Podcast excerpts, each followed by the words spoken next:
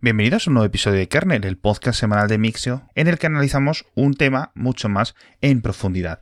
Y como ya sabéis, estos nuevos episodios de Kernel están patrocinados por las Philips OneBlade, que son esta nueva y genial, increíble generación de maquinillas de afeitar que tiene la gente de Philips, que están pensadas para un repaso rápido pues, tras la ducha, para aquellos que quieran hacer el repaso diario, o, obviamente también para recortes mucho más profundos que ajenos que quieran perfilarse la barba, es decir, para cualquier tipo de uso. Y como tantas barbas hay como personas, pues tienen un montón de modelos, pero lo bueno es que son todos inalámbricos. La batería dura un montón, 45 minutos, con lo cual nunca va a ser un problema y de verdad que es una experiencia increíble. Eh, a nivel personal, llevo usándolas estas últimas semanas y pues siempre tienes un afeitado súper, súper, súper bueno. Y obviamente pues esto sirve tanto para la cara, para la barba, como para el resto del cuerpo, ¿no? Puedes comprarlas en las webs de Philips, te dejo un enlace en las notas del episodio o las buscas en cualquier comercio electrónico. Y ahora ya sí, vamos con el episodio de Kernel. Bienvenidos a un nuevo episodio de Kernel, podcast semanal de Mix, en el que nos metemos en un tema mucho más en profundidad y obviamente esta semana contractualmente por ley tenemos que hablar de los Apple Silicon, de los M1, y me traigo al que me traigo siempre. Cuando una cosa se me escapa un poco, digo, uy, uy, uy, me duele el cerebro ya intentando pensar estas cosas a niveles técnicos. Julio César Muñoz, ¿qué tal estás? Muy buenas, pues nada, aquí eh, hablando, vamos a hablar de cositas sencillas, mundanas, livianas, de estas de, del día a día.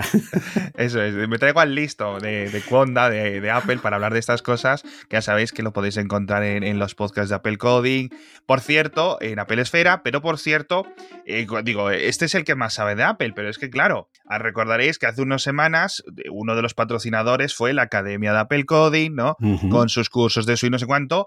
Dije, que saben mucho los profesores que esto es el mejor sitio donde vais, vais a poder aprender a programar con Swift, con estas cosas es este señor, es el mismo señor. Aquí estoy.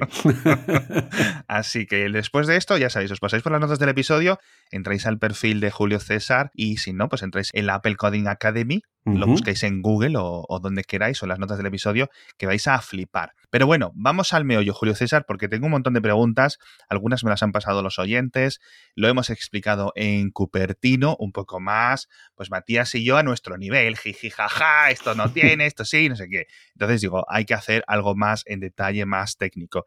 La primera pregunta yo creo que es, obviamente no los hemos probado, están a punto de llegar, supongo, la semana que viene eh, tendremos un poco más, pero yo creo que lo primero que va a llegar un consumidor normal, es decir, alguien que llegue mañana o dentro de una semana a la Apple Store de Wisconsin o a la de Singapur y diga, un MacBook Air, por favor, y se lo lleva a su casa sin tener ni idea de que existen estos nuevos procesadores, ¿qué diferencias va a tener cuando lo encienda? Por ejemplo, software como Skype, software como el Office, software como eh, Safari, Chrome, Teams, Zoom, Photoshop, todo este software, en qué categoría entra y en qué rendimiento o en qué situación se queda en estos nuevos procesadores.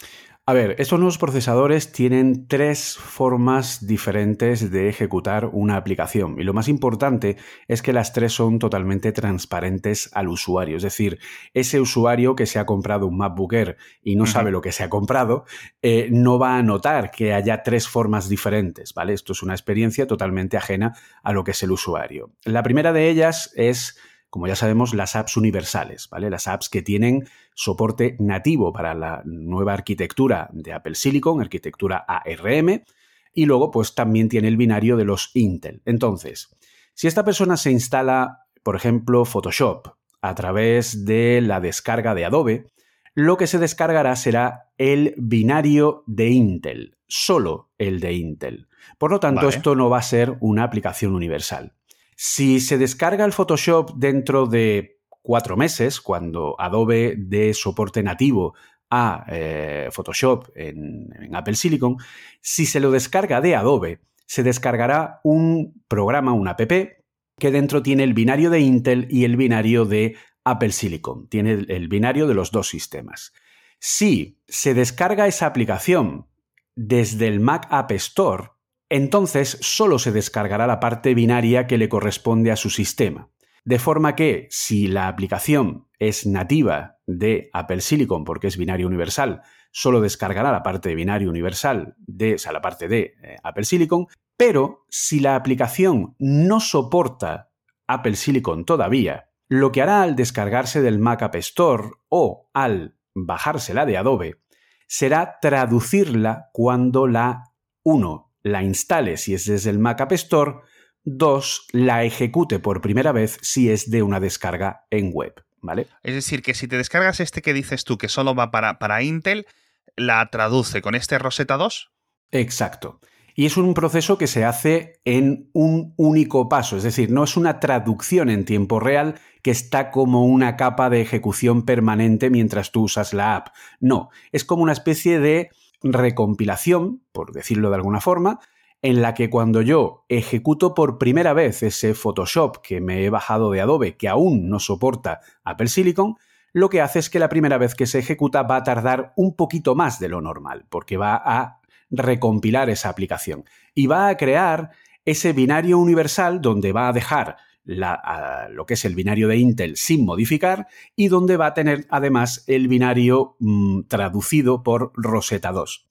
Esto tiene una ventaja bastante importante. Primero porque al no ser un proceso en tiempo real, el rendimiento va a ser mejor y mm, no vamos a notar una diferencia especialmente grande, ¿vale? Luego entraremos... No es como, por ejemplo, el, el Wine este típico de Linux, ¿no? Que sí es en tiempo Exacto, o sea, no es una emulación, ni es una eh, traducción en tiempo real, ni es un just in time es una traducción que se realiza la primera vez que ejecutas y a partir de ahí la aplicación ya se ejecuta de forma nativa en Apple Silicon. Lo que pasa que es obvio que la traducción que hace Rosetta 2 no es tan eficiente como la que puede hacer un desarrollador cuando adapta su desarrollo para que saque partido de forma nativa de las instrucciones de los Apple Silicon, ¿vale? Entonces, obviamente no va a llegar al rendimiento de una aplicación nativa, pero sí va a tener un buen rendimiento y esto es una cosa que ya sabes eh, lo que ha provocado a nivel de opinión, según Apple, la misma aplicación puede llegar, ojo al puede llegar, a ser más rápida tras la traducción de Rosetta 2 en un Mac con Apple Silicon que lo que funcionaba en la, ojo, generación anterior del mismo equipo con Intel. ¿Vale? Vale. Muy importante la matización. Voy a intentar eh, hacer la ecuación que me acabas de presentar. Puede que algunas cosas ¿no? funcionen más rápido en esta versión con M1, a pesar de las pérdidas de rendimiento que haya en esta traducción, porque el M1 es suficientemente más rápido que la anterior generación de ese mismo portátil, del MacBook Air o del MacBook Pro, del Mac Mini que ha sacado. Digamos, lo que, lo, que, lo que resta por una parte no es suficiente como para deshacer todo lo que se gana en la otra parte. ¿Sí? Exacto. Entonces, Apple lo está comparando con los MacBook Air de décima generación y 7. Lo está comparando con el Mac Mini de octava generación Intel i3 de 2018 y lo está comparando con los MacBook Pro de 13 pulgadas Intel de octava generación y 7 de 4 núcleos. Es decir, que luego a lo mejor cuando estemos con las comparaciones estas con la décima, la undécima generación de Intel, que son, digamos, los más actuales en el mercado, en otros portátiles, quizás no, no, no hayan las mismas eh, cifras o haya un poco de baile o hasta el año que viene no sepamos realmente eh, comparar cosas de, idéntica generación, porque la octava generación ya es de hace un par de años. Jo, esto es muy interesante porque eh, lo comentábamos en Cupertino, está guay, tío. Volvemos a una competición en la que mi portátil es más potente que el tuyo y tiene más batería y estas cosas que yo echo de menos de los 90 y de, los, de principios de siglo y cosas así, de mi portátil tiene uno con 2 gigahercios y el mío tiene 4 núcleos y el tuyo tiene, solo tiene 2 núcleos y la guerra, yo recuerdo eh, tener, eh, yo nunca he sido muy de, de meterme jaleos, pero sí recuerdo a la gente que presumía tener una AMD Athlon cuando los Athlon eran, eran interesantes, ¿no? Y luego llegaron la, generación Core y Core 2 y se comieron a la gente de AMD. Entonces, la competición está muy bien. Estamos viendo a AMD ahora hacer cosas muy buenas en escritorio, en portátiles también, y ahora también un poco a los de Apple hacer lo mismo por esta situación. Pues los de Intel también parece que se están poniendo las pilas. Lo que pasa es que, jolín, eh, decimos, ahora, ahora, ahora os ponéis las pilas, ahora empezáis a mejorar las cosas. sí, les viene un poquito tarde de todas maneras, a ver, yo todavía, como tú dices, la comparación, yo todavía me acuerdo, porque yo soy un poquito más viejo, de la comparación de los 386DX33 de Intel, pues yo tengo uno que es de AMD, que es un 386DX A40, y el mío es más rápido, ¿no? Y esa era unas cosas así como, porque AMD siempre, cuando Intel abandonaba una gama, ellos llegaban y sacaban a más velocidad de reloj para decir, vale, tú ya no fabricas este, pero yo te dejo la gama siendo más rápido que tú. Tenías esa, esa comparación. Y, y que es otra arquitectura. Yo también recuerdo unas discusiones míticas que era en plan, ¿por qué mi Dreamcast o una PlayStation 2 o una PlayStation 3 o la consola que sea? Porque una consola con un procesador de, de 400 MHz tenía esos juegos a esa calidad y luego ibas tú a un ordenador de 400 MHz y tenías ahí el Age of Empires 1 que no daba para más, tenías en la Dreamcast, pues diferente arquitectura, diferente optimización, diferentes librerías gráficas, que es uno de los motivos por el que, por ejemplo, el mismo ordenador con Windows, gracias al DirectX 11, DirectX 12, etcétera, pues tiene unas capacidades gráficas superiores, las consolas también están optimizadas en ese sentido. Entonces, ahora entramos en un mundo en el que va a haber más diferencias, porque antes tenías los ordenadores Mac con Intel, los ordenadores Windows con Intel, ordenadores Linux con Intel, ha sido como un periodo extraño en la computación en la que todo era Intel. Y ya está. Sí. Y ahora no. Exacto. Entonces, claro, ¿Cuál es aquí el key de la cuestión? Pues mira, te puedo ejemplificar una cosa que aparece, un ejemplo que aparece en un vídeo de Jonathan Morrison, que la verdad que es bastante ejemplificador del cambio de paradigma al que estamos dirigidos. Y ojo, que este cambio de los M1 y de pasarse a la arquitectura RM es algo que te garantizo que va a haber eh, otras compañías de fabricantes de PCs que van a querer sumarse al carro y que van a querer sacar, bueno, Windows, eh, Microsoft ya ha anunciado que Windows va a empezar a dar mejor soporte de Windows sobre ARM, que van a dar soporte incluso de emulación x64, en fin, que se dan cuenta de esto y va a haber más fabricantes que van a querer entrar aquí después de ver los resultados que le está dando Apple. Pero fíjate el ejemplo que aparece en este vídeo de Jonathan Morrison. Él tiene un iMac 27 pulgadas de décima generación, de los últimos que ha vendido Apple, en el que con un vídeo de 9 segundos grabado en Dolby Vision HDR 10 bits, lo mete en Final Cut Pro, lo pasa a compresor y lo genera en H265, en HEVC, ¿vale? El formato para 4K. El iMac le tarda, insisto, 27 pulgadas y 9 de décima generación, o sea, lo último de lo último, que son casi 3.000 euros de equipo. El equipo tarda dos minutos en renderizar ese vídeo. Mientras lo está renderizando, coge su iPhone 12 mini con un 20% de batería restante, abre iMovie, abre el mismo exacto vídeo con la misma exacta configuración, lo renderiza a través de compartir vídeo y el iPhone 12 mini tarda 10 segundos, entre 10 y 15 segundos en realizar el mismo vídeo. Y esto se debe a que por una parte, los iPhone 12 o iPhone de, años anteriores tienen el, digamos, la compresión de, este tipo de vídeos, HVC, H264, H265, etcétera, dentro del hardware y el iMac no lo tiene, porque no sé si el chip T2. Exacto. El chip T2 es un chip que está basado. Primero, el chip T2 tiene una configuración que es similar al A10 Fusion, está hecho sobre esa base. Entonces ya es un chip más antiguo. Y luego, por otro lado, el chip T2 está en un sistema operativo sobre el sistema operativo macOS. Eh, tiene un sistema operativo propio llamado Bridge OS que lo que hace es que negocia y comunica con el equipo, con, el, con lo que es el Intel, como si fuera un dispositivo externo, ¿vale? Es casi como si tuvieras conectado una cosa permanente por USB-C y entonces es como un complemento del propio dispositivo.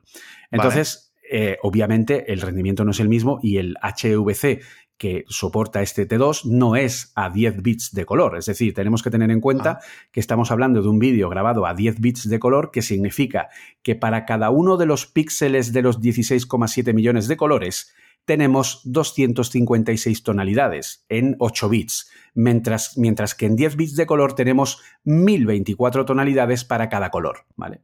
Por lo tanto, estamos hablando de manejar cuatro veces más colores, ¿vale? Cuatro veces más capacidades de tonalidad de color entre diferentes vídeos. Entonces, claro, el iMac no soporta esto, lo tiene que hacer por fuerza bruta. Lo tiene que hacer con la propia CPU, con la Intel. Exacto. Entonces, ahí es donde está la gran diferencia, porque claro, aquí un poco es como decir, vamos a ver, ¿cómo es posible que Apple nos venda que un equipo que tiene un consumo menor y ese maravilloso rendimiento por vatio muy superior al resto, funcione como se está viendo ahora en los primeros benchmark, a los cuales tampoco hay que hacerles mucho caso, supera incluso en velocidad de núcleo simple y multinúcleo a los MacBook Pro 16. ¿Cómo es posible esto? Pues bien, básicamente es porque la evolución de, la, de los procesadores en los últimos años, véase los últimos 20 años, ¿vale? Ha sido a base de darle fuerza bruta de cálculo al procesador, de cálculo general.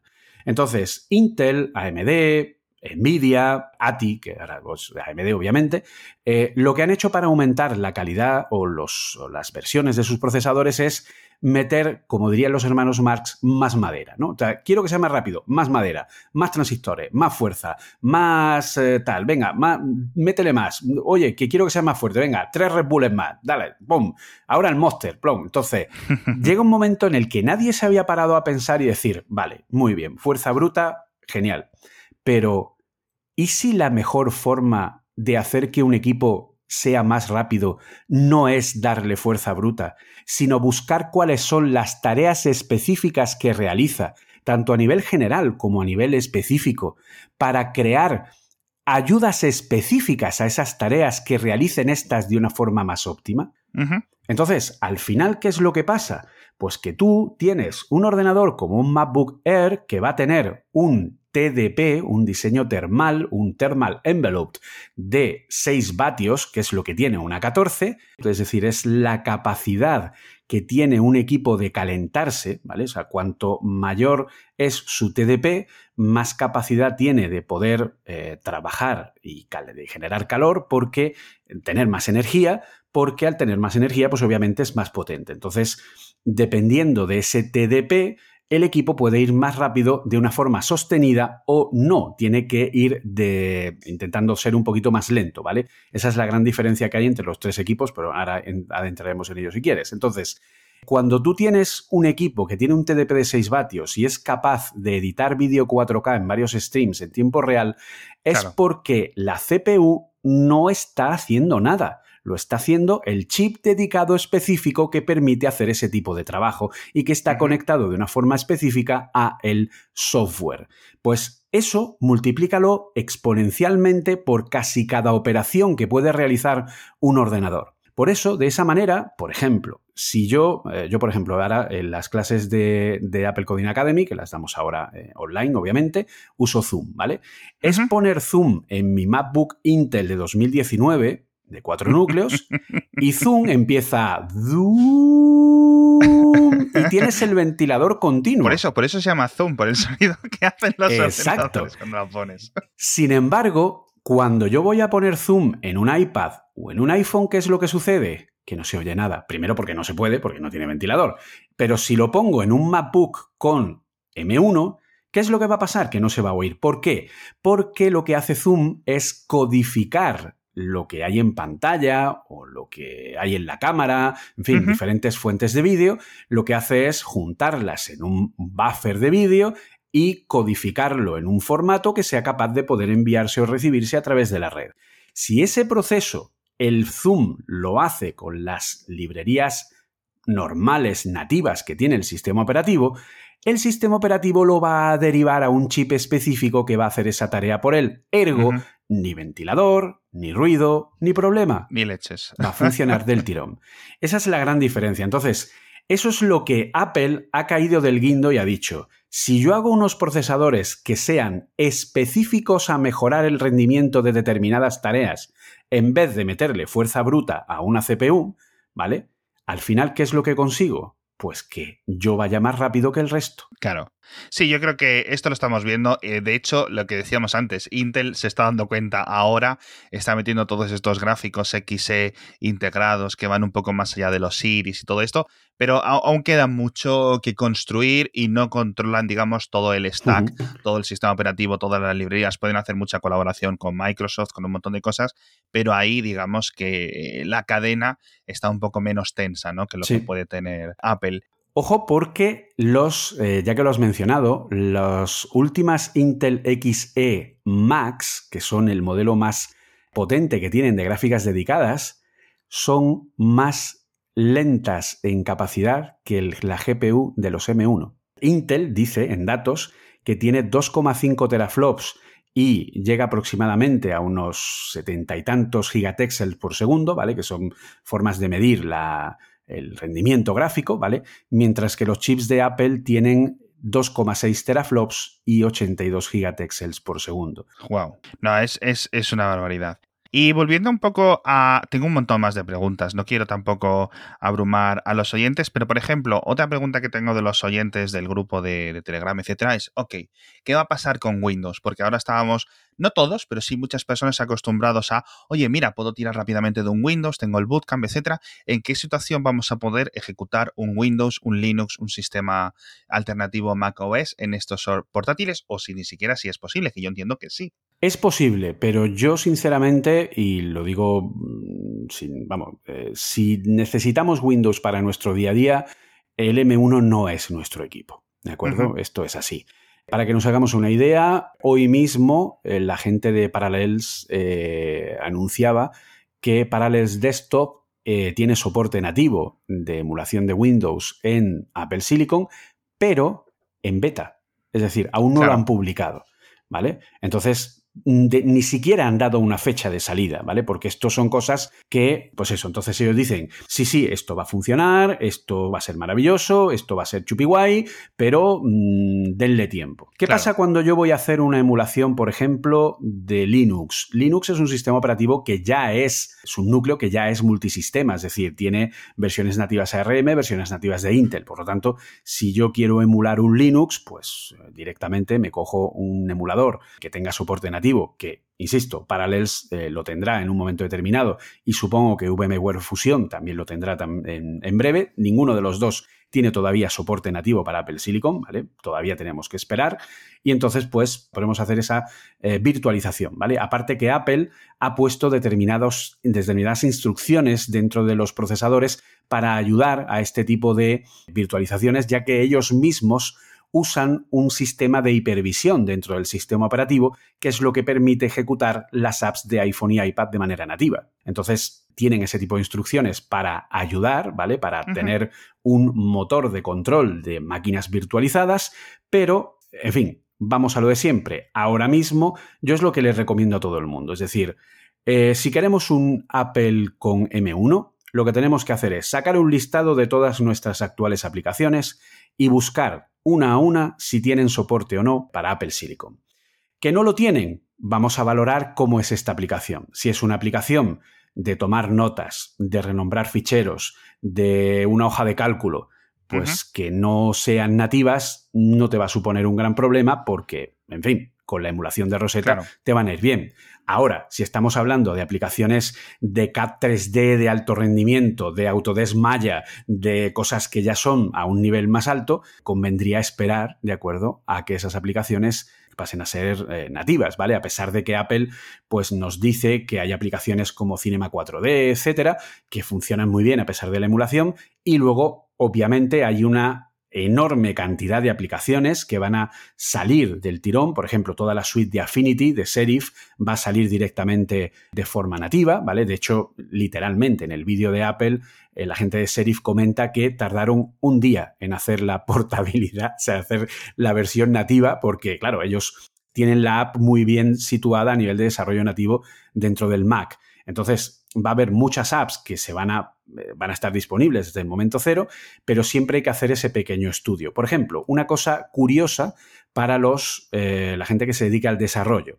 El famoso gestor de dependencias CocoaPods, que es una parte importante de la mayoría de desarrollos a nivel de empresa, aún no tiene una versión nativa en Apple Silicon, porque tiene una librería dentro de sus dependencias que es una librería muy antigua y que además ni siquiera son capaces de encontrar qué es lo que está fallando, que no es capaz de compilarse. Entonces ahí llevan desde el mes de julio pegándose con este problema y todavía no han conseguido solucionarlo. ¿De acuerdo? Me siento totalmente identificado con los desarrolladores de, de CocoaPods. Madre mía, pobrecitos. Bueno, espero, yo son gente muy lista, espero que den con el truco. Por eso, entonces, al final vamos a tener que ser un poquito conejillos de indias, ¿vale? Y sufrir esta, esta transición de que ahora no va tan bien, luego ya se cambia, ahora ya va mejor.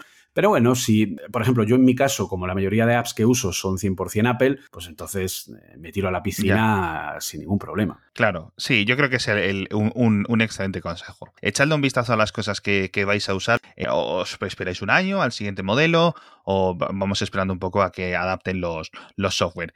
Pero tengo más preguntas aquí porque estamos hablando de posibilidad de de software del día a día, de emulación de Windows, etcétera. Y una de las cosas del hardware, de lo dentro del M1 que no comentó Apple, uno, era la posibilidad de más allá de, 30, de, más allá de 16 GB de memoria RAM, es decir, opciones con 32, opciones con 64. Obviamente no se pueden añadir por separado, es decir, una vez que te compras el, este ordenador, las especificaciones son las que hay, como lo que tienes un, un iPad. No son productos los tres que han sacado, nos ha quedado una gran duda, que es cómo le podemos añadir más discos duros, cómo le podemos añadir sobre todo gráficas dedicadas ¿Tú cómo crees que se va a resolver esto? Es decir, saca un poco la bola de cristal y dime, ¿cómo verías tú en el futuro un equivalente a lo que no ha sacado Apple, al MacBook Pro de 16 pulgadas, que sí tiene gráficas dedicadas, al iMac, que también las tiene, al Mac Pro, que también las tiene, y además puedes ponerle de diferentes estilos, ¿no? ¿Cómo ves que puede ser compatible esto? Lo primero de todo, el M1 es un procesador destinado a sector de consumo, a sector bajo. Por lo tanto, la limitación a 16 GB de memoria RAM, pues tiene todo el sentido. Y entonces alguno dirá, no, porque un MacBook Pro con 16 GB, ¿a dónde vas con eso? Bien, y ahora yo les hago una pregunta. ¿Es el iPhone 12 peor por tener 4 GB de RAM contra un Samsung Galaxy 20 Ultra que tiene 12? Claro. O tal vez es que depende del equipo, depende del hardware, depende del sistema operativo, el uso de la memoria está más o menos optimizado y no es la misma memoria la que puedo necesitar en un Windows o en un Mac o en un Linux o depende de para qué yo use ese equipo? Esa es la gran pregunta. No, o porque, o porque a lo mejor piensan, dicen, a lo mejor no los necesito ahora, pero dentro de cinco años. Bien, pues entonces ese equipo no es para ti. Claro. Este equipo es para sector consumo, para sector de menor necesidad de eh, memoria, recursos, etcétera, ¿de acuerdo? Entonces estamos en ese nivel, estamos en, en, niveles de gráficas integradas, en niveles de SOCs donde, como ya sabemos, la memoria está integrada dentro del chip, por eso no se puede ampliar. Eh, pero eso permite un sistema de memoria unificada que le da un rendimiento mucho más grande a los equipos, porque esto Apple lo recordó muchas veces, esto es una transición de dos años. El siguiente paso que vamos a ver es el lanzamiento de una GPU dedicada de Apple. Un discrete chip gráfico de Apple. ¿De acuerdo? Entonces, ese discrete chip, esa gráfica dedicada, ¿vale? Es la que nos va a proporcionar el extra de rendimiento que ahora necesitamos. Por ejemplo, un MacBook de 16 pulgadas Intel que tiene una AMD, esa AMD tiene, a nivel de cálculo, aproximadamente cerca de los 6 teraflops, ¿vale? No llega, pero está por ahí. Obviamente no puedes compararlo porque es una gráfica dedicada, con memoria propia, con mayor capacidad de rendimiento, etc. Entonces, aunque sí tenga que copiar a través del bus de datos entre eh, memoria y CPU, sacar la GPU fuera permite hacer más cosas que tenerla dentro, que es algo que también te limita en cierta forma, ¿vale? Esto es un poco ventajas e inconvenientes. Entonces, Apple necesita, y lo está haciendo, un chip gráfico dedicado fuera de la propia CPU, que tenga su propia memoria para él y que sea capaz de tener un rendimiento equiparable a estas AMDs con, pues eso, con 5, 6, 7 teraflops, ¿vale? Podemos hacernos una idea que, por ejemplo, la Xbox Series S, la blanquita, tiene una potencia de cálculo de 4 y pico teraflops, no llega a 5, ¿de acuerdo? Mientras que la Series X llega a, a los 12 y la PlayStation 5 está en los 10. Pero, ojo, la PlayStation 4 o la Xbox One tienen menos teraflops que el nuevo chip del M1. ¿Vale? Incluso la PS4 Pro está poquito por encima de la capacidad de este chip M1.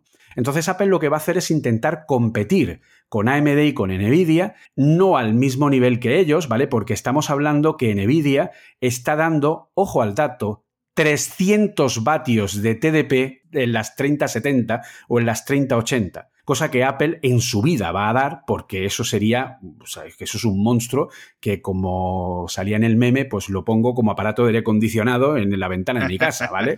O sea, es que eso es una auténtica burrada, pero volvemos a lo mismo, porque es fuerza bruta. Claro. Entonces, al final, lo que eh, Apple va a sacar, insisto, es una GPU propia dedicada que pondrá junto al MacBook de 16 renovado, nos va a aportar el tener no solo el chip propio de Apple, que podrá llegar a tener más núcleos, ¿vale? Ahora estamos en 8 y 8, pero ya se rumoreó en su momento un equipo de 12 núcleos, también se rumoreó que Apple podría empezar a poner más cosas y de hecho se rumorea también por parte de Mark Gurman que Apple está trabajando en un Mac Pro para primeros de 2022, finales de 2021, en el que ese Mac Pro eh, sería un equipo la mitad de tamaño del actual, y que tendría procesadores que, viendo lo que hay ahora mismo en el mercado, viendo por ejemplo que Amazon tiene servidores ya en ARM con grandes capacidades que rivalizan con los Intel Xeon y que tienen ARMs de 96 y 100 núcleos con un rendimiento de trabajo en paralelo bastante espectacular,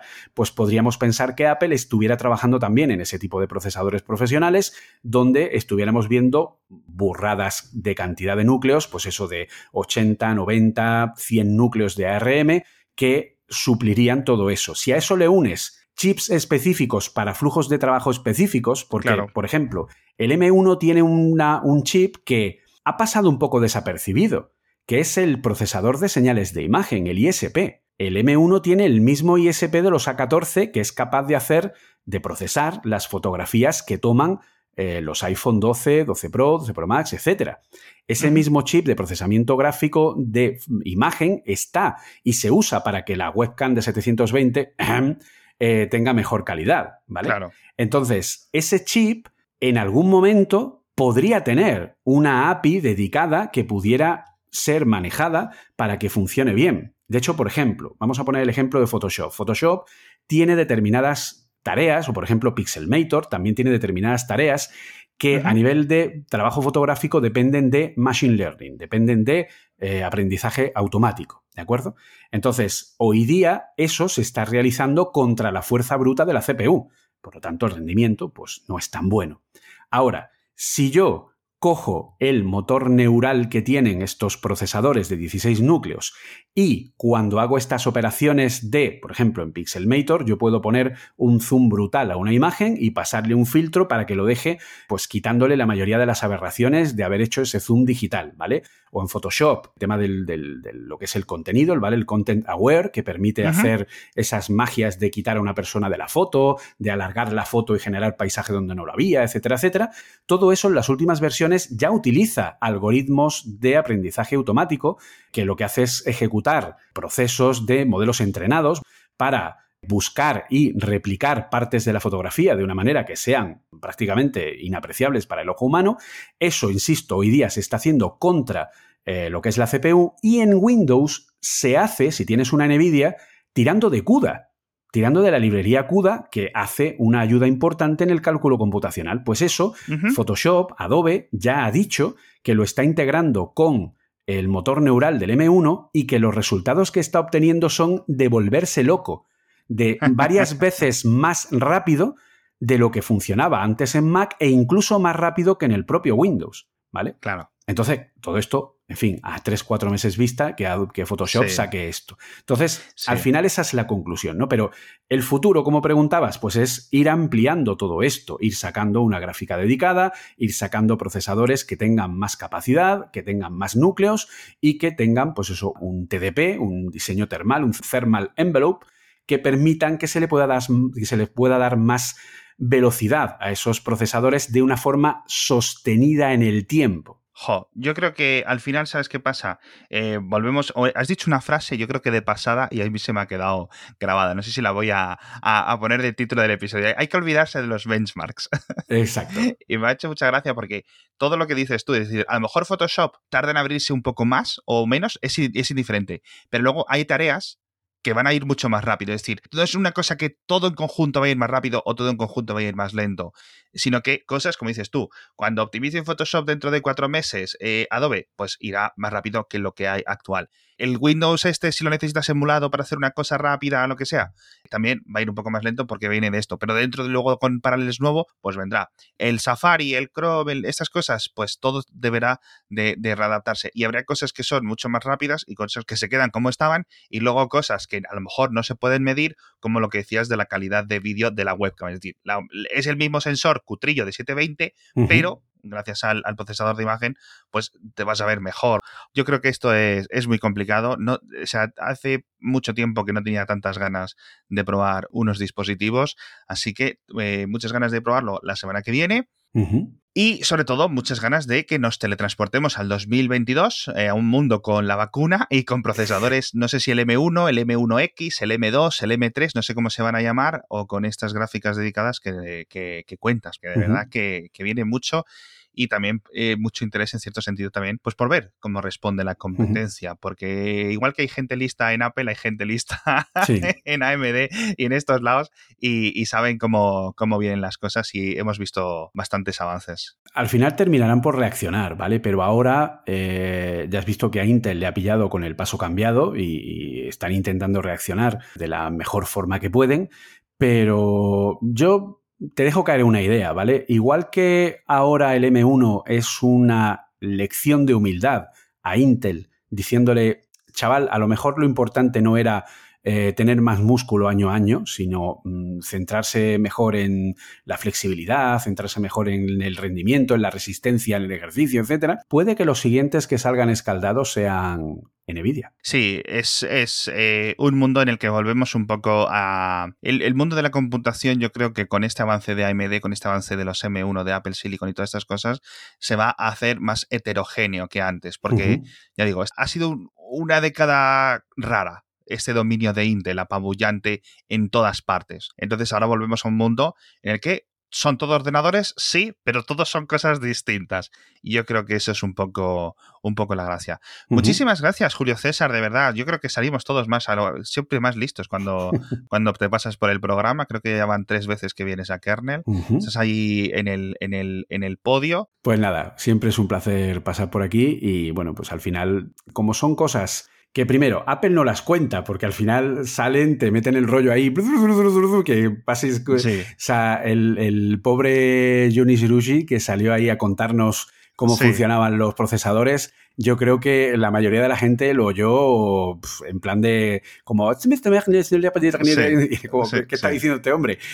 incluso yo mismo, porque estaba en directo con Pedro y, poquitas cosas me quedé, ¿no? Luego ya cuando terminó el evento me lo volví a ver tranquilamente, dándole a la pausa, pudiendo hacer interjecciones de ala, wow, fíjate, esas cosas.